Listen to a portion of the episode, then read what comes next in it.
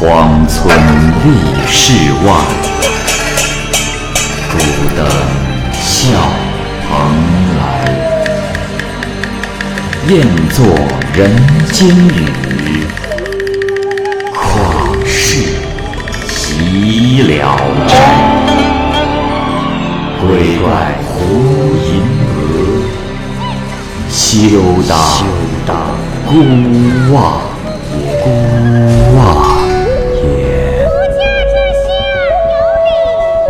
白话《聊斋故事》。《聊斋故事》之巧娘，蚂蚁播讲。山东有个官绅，姓傅，老来得子，取名啊叫莲。傅莲是非常的聪明，但是天生的发育不全，十七岁了，生理缺陷非常的明显，远近的人都知道，所以没有人敢把自己的女儿嫁给他。他自己呢，也估计啊，这宗脉就要断绝，是日夜忧心忡忡，但也无可奈何。妇联跟着老师读书，有一天老师有事离开了，刚好外面有人在耍猴，妇联就带着小丫鬟们去看，就这样耽误了学习。傅莲害怕老师回来之后要惩罚他，就逃走了。在离家几里地的地方。他看见了一个身着白衣的女子，有一个小丫鬟跟在旁边，走在前面。女郎一回头，这妇联见她长得是无比的妖丽，小步慢慢的移动着，便追了上去。女郎回头对丫鬟说：“啊，你过来，帮我去问问那个郎君，看他是不是要去琼州。”丫鬟果然招呼妇联询问。妇联问有什么事？女郎说：“啊，公子是这样，如果你是要去琼州，我倒是有封信，烦你顺路送到家乡去。老母在家，她可以接待你。”妇联出门本来就没有一定的去处，一想过海就行，也就答应了。女郎便拿出了书信，让丫鬟交给了妇联。妇联问姓名及地址，女郎说：“啊，公子，我家姓华，住在离城三四里地的秦女村。”妇联就搭船去了。到了琼州城北，太阳已经下山了。问路时，没有人知道秦女村。妇联就往城北走了四五里地。这个时候，星月已经高悬，荒草离离，是找不到一户的人家。正在这时，他发现道路的旁边有座墓，打算呀就依傍着坟墓休息。可想了想，又怕虎狼，就爬上了一棵树，蹲在树杈上。到了半夜，听到松树声刷刷的响，这叶虫是吱吱的哀鸣。妇联心中是忐忑不安，十分的后悔。正在这时，突然就听见脚下的树下有人说话。俯瞰下面，宛然是一个庭院，有一个丽人坐在石上，左右两边各有丫鬟打着灯笼。丽人吩咐左边的丫鬟说道：“今天月明星稀，把画姑赠的团茶去沏上一杯，好好的欣赏这月色。”妇联想到。这些一定都是鬼魅，这毛发都吓得竖了起来，不敢发出一丁点儿的声响。忽然有个丫鬟抬头说：“姑娘，那树上有人。”女郎惊奇说道：“啊，哪里来的大胆狂徒，私下的偷看别人？”妇联非常害怕，无法逃避，只好盘旋下树，伏在地上祈求饶恕。女郎俯身而视，转怒为喜，拉着妇联和自己坐在了一起。妇联斜着眼睛看了一下，发现这是个相貌出众的少女，十七八岁的样子。听她说话呀，也是本地的乡音。女郎问她要去哪儿。妇联说：“啊，姑娘，我我是替人送书信的。”女郎问：“哎呀，公子，这旷野之中多强盗，露宿外面令人担心。若是公子不嫌弃草舍简陋的话，就去我家休息吧。”说着，就邀请妇联进屋。屋里面只有一张床，女子就命丫鬟铺上两床被子。这妇联啊，因为自己发育不全，十分的羞愧，提出要到床下睡。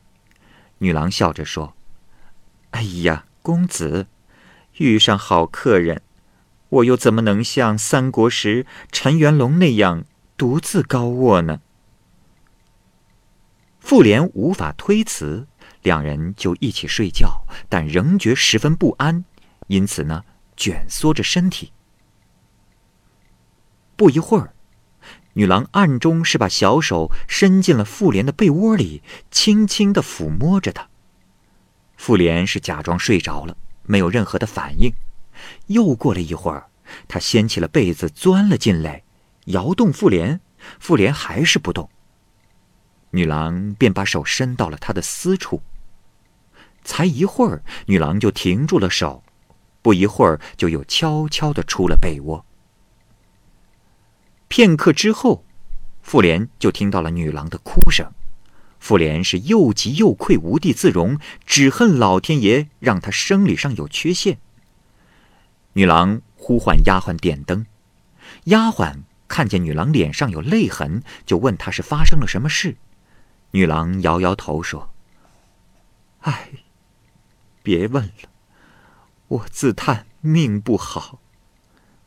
丫鬟站在床前察言观色，女郎说：“去，把他叫醒，放他走吧。”妇联听了是更加的惭愧内疚，又怕半夜的时分到处是荒野，没地方可去。正在犯愁之中，有一个妇人推门而入。丫鬟这时喊道：“啊，华姑来了。”妇联暗中微微的看去，只见那女人大概五十多岁，依然很有风韵。华姑见女郎还没有睡，便去盘问，女郎也没有答话。又见床上躺着一个人，就问：“这，这是谁在床上呀？”丫鬟代答道：“哦，是夜里有个少年郎来借宿。”华姑笑着说：“哦，原来巧娘成亲了，我竟不知啊。”这时又看到女郎泪水未干，就吃惊的问道：“哎呀，这是怎么话说的？入洞房的时光。”不应当悲伤哭泣，莫非他对你不够温柔？女郎不说话，更加的伤心。华姑想掀起衣服看看妇联，刚刚抖了一下衣服，这一封信啊就掉在了地上。华姑拿起来一看，吃惊的说：“这是哪里来的？这字迹，分明是我女儿的呀！”便拆开信来读，不住的惊叹。女郎问他：“华姑这是说，哎，这是你三姐的家书，说吴郎已经死了，自己孤身一人，不知如何是好呢？”女郎说：“哦，原来是这样。他原说是替人捎信的，幸好还没让他走。”这时。华姑叫起了妇联，问他是从哪里弄到了这封信，妇联就全说了一遍。华姑说：“哦，有劳公子了，远道麻烦你送书信，真是不知该如何感谢你呀。”然后又细细的打量他，笑着说：“ 我倒忘问了，你。”是怎么得罪巧娘了？妇联说：“这，唉，是我的错，我的错。”华姑又询问巧娘，巧娘叹气着说：“唉，我的命为何如此之苦？活着的时候，嫁给了不能够尽人事的人，这死后，又遇到类似的人，让我如何不悲伤？”华姑只是瞅了瞅妇联，说道：“这。”哎呀，你可分明是个男人呐！既然到了我这里，就是我的客人，你呀，跟我走吧。说完，华姑便领着妇联往东厢房走。到了房里，华姑点上了灯，翻遍了所有的香匣，寻得了一枚黑色的药丸，嘱咐妇联吞下去，并嘱咐她不要乱动。然后就走了。妇联独自躺着思忖着，也不明白这药丸有什么药效。将近五更天，刚醒过来，便觉得这脐下有一缕热气直冲隐私的部位，如如然好像有什么东西在两腿之间。他自己一摸，心中是惊喜万分，好像是获得了皇上的最高奖赏。第二天天刚亮，华姑就进来了，拿了炊饼给妇联吃，并让他耐心的坐着，把门反关上就走了。华姑出来和巧娘说道：“ 那小子送信有功劳，留他，等三娘来，做个兄妹也好。我呀，先把他关在了里面，免得让人讨厌。”说完就走了。妇联在屋子里转悠，实在是无聊，不时的走进门缝前，就像关在笼子里的小鸟一样，渴望见到巧娘。望见巧娘，打算招呼他过来，自己献殷勤，但是又感到惭愧，遂作罢。到了晚上，华姑带着三娘回来了，她打开门说。哎呀，可别闷死了郎君！三娘，过来，拜谢。于是三娘进了屋，向妇联行礼。华姑叫他们互相称为兄妹。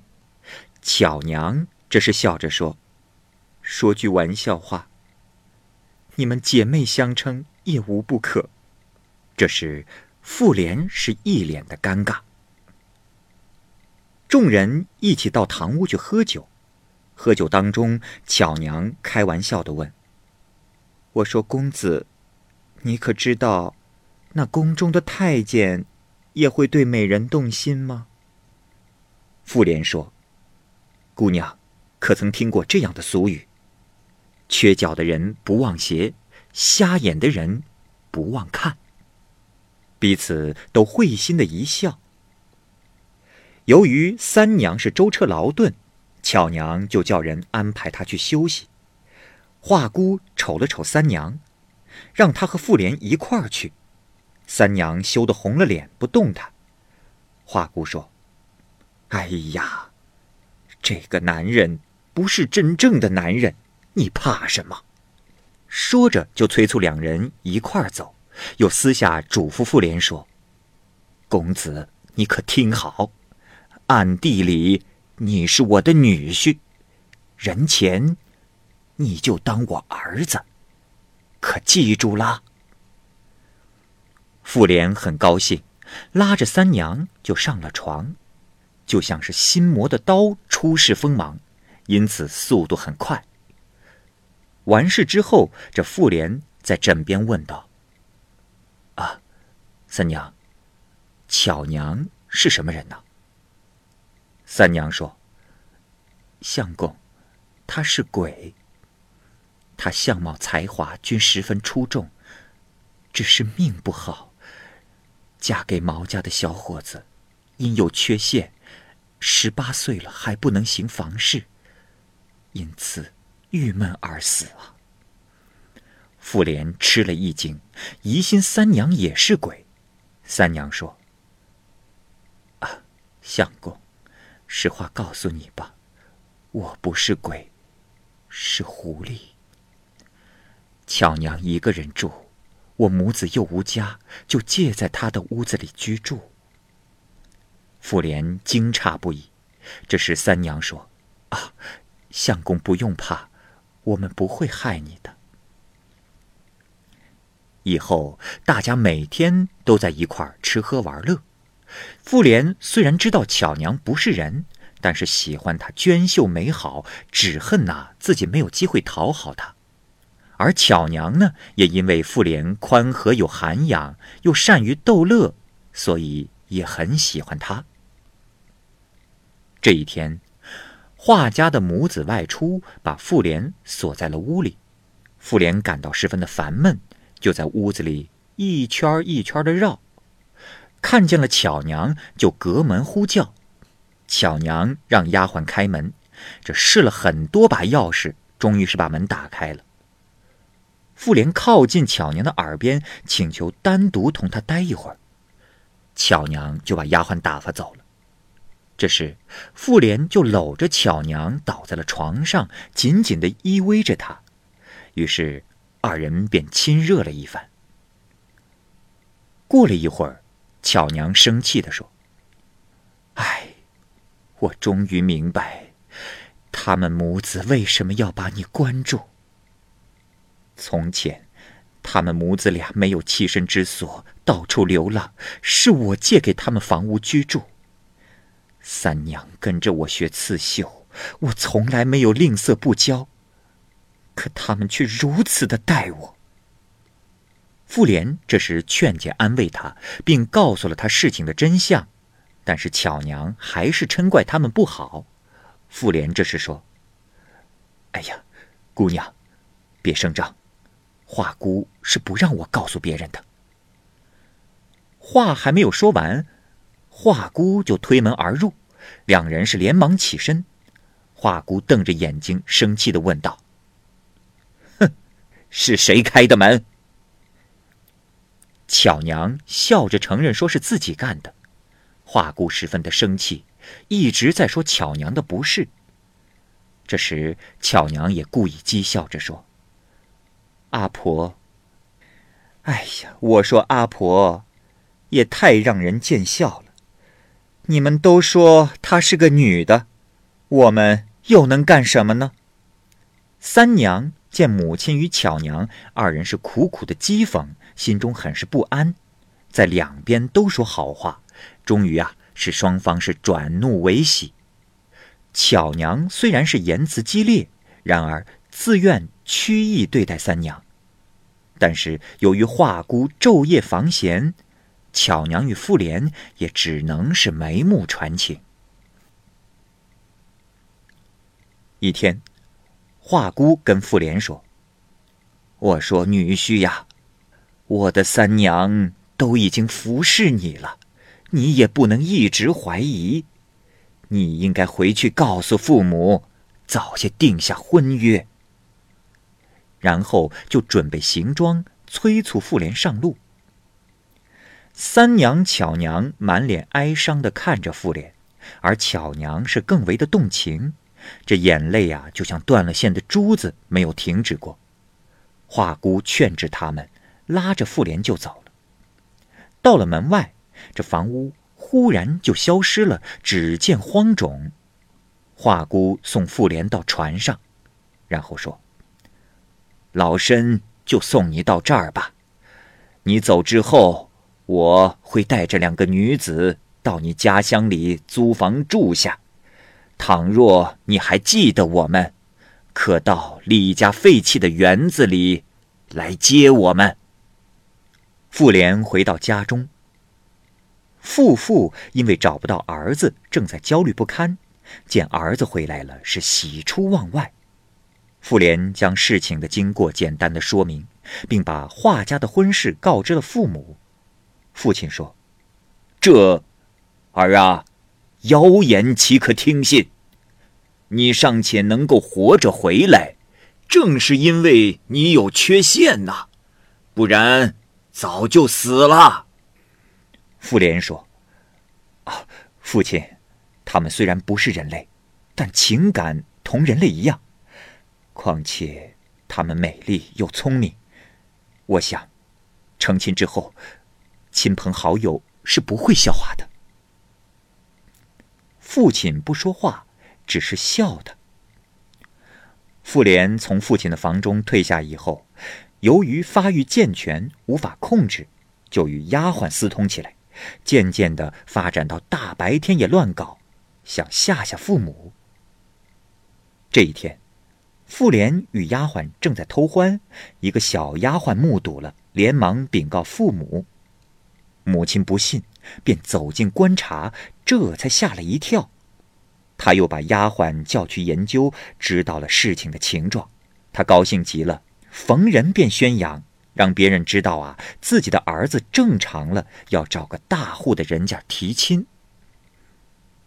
这时，妇联私下告诉母亲：“母亲，孩儿说过很多次了，除了画家的姑娘，我是不会娶别人的。”母亲说：“哎呀，儿啊。”这个世界上漂亮的女人有的是，何必找个鬼东西呀？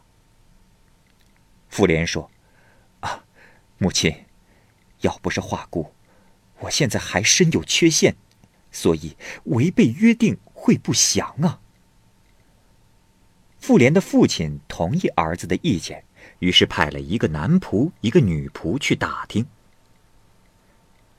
家人出了城东四五里，找到了李氏的废园，果然看到残墙翠竹当中有缕缕的炊烟。女仆一直进了屋，见到华姑母女正在擦拭桌椅，正准备迎接客人。女仆说了主人的意思，见到了三娘，惊叹着说：“ 哎呀，这就是我家的小主妇吗？”我见了都很喜欢，无怪乎我家公子整天神魂颠倒啊。又问他的姐姐在哪儿，华姑只是感叹道：“唉，巧娘是我的义女，三天前忽然去世了。”随即准备酒菜招待来人。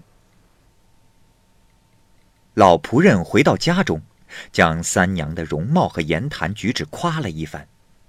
妇联的父母听了很高兴，后来才说巧娘去世的事情。这妇联是难过的流下了眼泪。到娶亲的那天夜里，见到了华姑，再次问到巧娘的事。华姑答道：“公子啊，巧娘已经投生到北方去了。”妇联难过了很久。妇联把三娘娶了回来，但是心中还想着巧娘。但凡有从琼州来的人，必定召见询问。有人说，晚上的时候在秦女墓能够听到鬼哭的声音。妇联很是奇怪，就去告诉了三娘。三娘沉吟了很久，流着泪说道：“相公。”我对不起姐姐呀。妇联追问，三娘答道：“相公，我与母亲，并没有告诉巧娘我们来了这里。那里怨恨而哭的，莫非就是姐姐？此事我一直埋在心里，不知该如何和你说。我若是告诉了你，又怕你责怪母亲。妇联听说以后，转悲为喜，马上命人套车，一刻不停的飞奔到了秦女墓。他敲着坟前的树木，大声的呼道：“巧娘，巧娘，我在这里，你在哪儿？”不一会儿，看见背小孩的女人从坟墓里走了出来。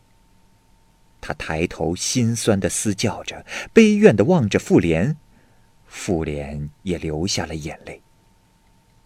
他探望了一下巧娘怀中的婴儿，问这是谁的孩子。